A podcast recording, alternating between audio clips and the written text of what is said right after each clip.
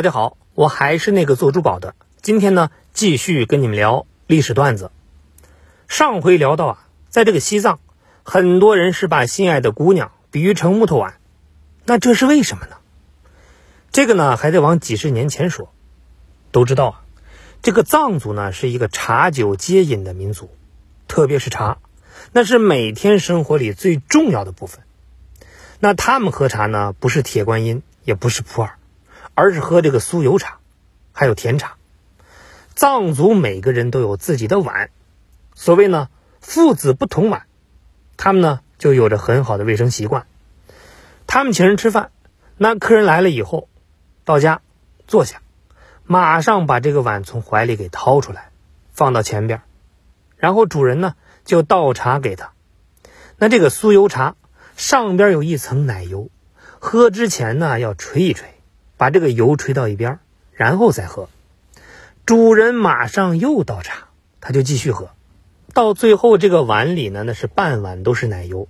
然后抓起一口糌粑，也就是我们说的炒面，搅起来，和弄和弄，或者呢稠一点，或者呢干脆和干了，像面疙瘩一样，和成糌粑团子吃掉。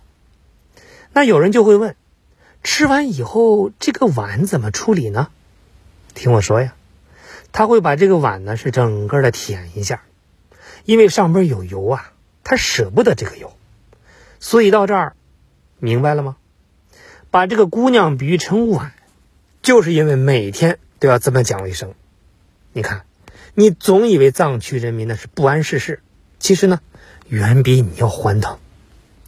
藏族呢还有一个好习惯。那就是不随地吐痰，他们呢会随身携带一块手绢，或者呢是布头，也或者是铺路。吐痰的时候就吐到里边，然后叠起来放到袖子里。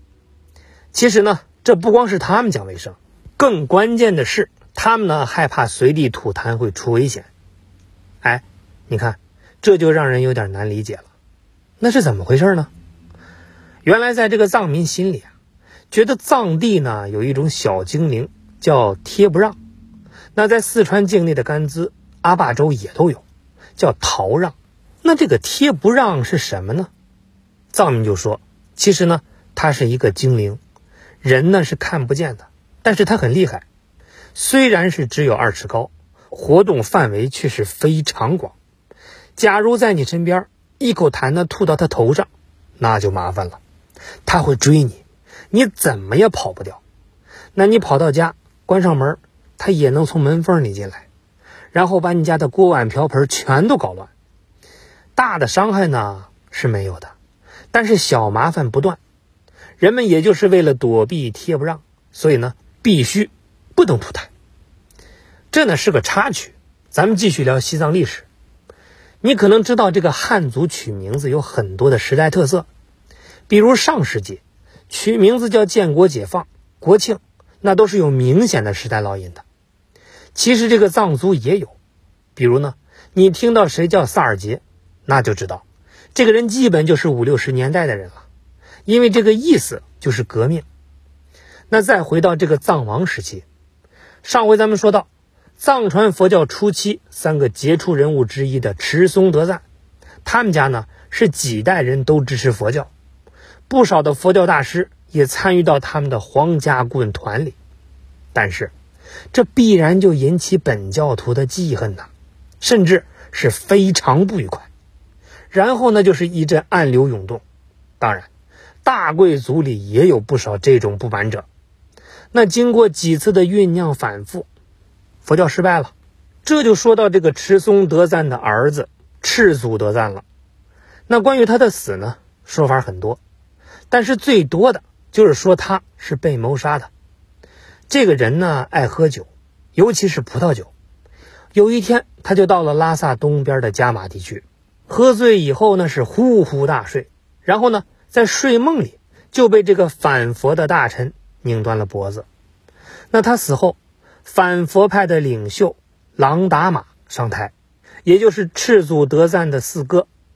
由此呢，这个灭佛运动。在西藏展开，虽然佛教是遭受重创，但是本教也并没有因此走上主流状态。听到这儿，有人就会疑问：不该是此消彼长吗？还真不是，因为这个本教在佛教昌盛的时候，就退到了远离藏族中心的地带，他往汉藏边境去谋求出路，也就是四川、甘肃、青海一带。当年这个乾隆皇帝呢，有十大武功，其中两次就发生在金川。金川呢，就是现在的嘉绒地区。大金川本来呢是有本教寺庙的，这个金川的土司跟酋长呢都是仰慕者，所以呢，乾隆就用这个借口，说大清是尊重格鲁派的，所以呢不惜重兵攻打金川。但是他真没想到，第一次攻打金川就会遇到那么强烈的抵抗，然后呢为战败找了一个替罪羊，他把两个司令官给推上了绝路。这次战役。以失败草草收场，然后二十多年以后，卷土重来，还是打着消灭本教的口号。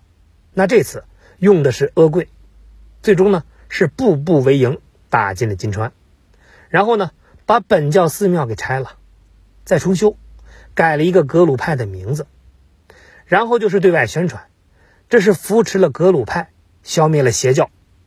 所以从这儿就能看出，本教在后期的发展里。所经受的挫折也不小，不过现在这个本教呢仍然存在。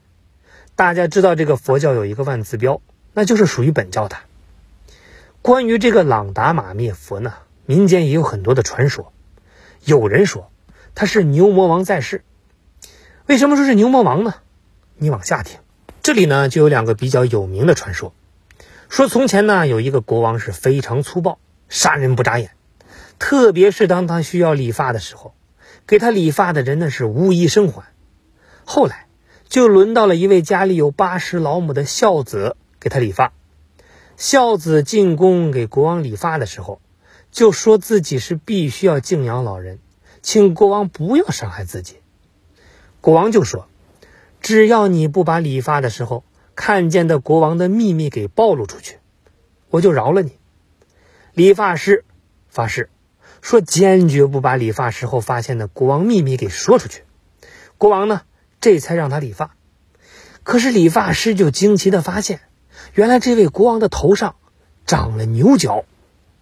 那理发师生还以后，虽然立誓不把这个秘密给说出去，可是闷在肚子里，肚子撑得厉害呀，那气都喘不过来，只好呢向一位聪明人请教。聪明人就说。你立誓不说出国王的秘密，那就用竹子做根竹笛儿，在别人听不到的荒山野林去把气儿给吹出来，又不会违背誓言，肚子呢还不胀。哎，这主意好啊！那理发师呢就按聪明人的指点，拿竹子做了根笛子，然后就到深山老林、四下无人的地方来吹。笛子里吹出的声音呢是噜嘟噜嘟，正好呢。是藏语“牛角牛角”的意思。完了，国王生角的秘密暴露了。那这位国王就是朗达玛。这个藏语里呢，“朗”就是公牛的意思。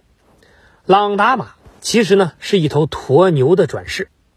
今生他为赞普，在世间灭佛教，是前世他当牛的时候立下的恶事。还有一个故事，说很早很早以前呢。一个地方住着一些佛教徒，他们为了表示对佛的虔诚信奉，为了给自己呢积福田，就选了一个高坡地，在这个高坡地上呢建造了一座佛塔。可是施工过程里，自始至终都给佛塔驮运石块的，就是这头可怜的牛。日复一日，是年复一年。当这个佛塔竣工的时候，这头牛是已经耗尽体力。背上的这个鞍疮都溃烂了，已经是奄奄一息。而建造佛塔的人们呢，正在为佛塔是开光喜庆，都认为自己为佛做了莫大好事，那所积的福泽是无比之大，根本就没人注意拴到墙角的这头老牛。俗话说，万物都有灵性。那这个时候，这头将近死亡的老牛心中那是愤懑不平，在断气儿之前就立了一个恶誓。我今世为牛，被佛教徒如此折磨虐待。下世，我若能转世成为一个掌握生杀权力的大人物，我一定要把佛教给毁灭。时间呢，可以让很多不可能的事情变成可能的事情。不知又经历过多少劫，这位老牛终于转世成了藏王赞普，向佛教徒报前生之仇来了。那不管怎么说呢，朗达玛是干了不到四年就结束了自己一生，而他死后，整个藏区就失去了领导中心，从此分裂。为什么呢？下次咱们接着聊。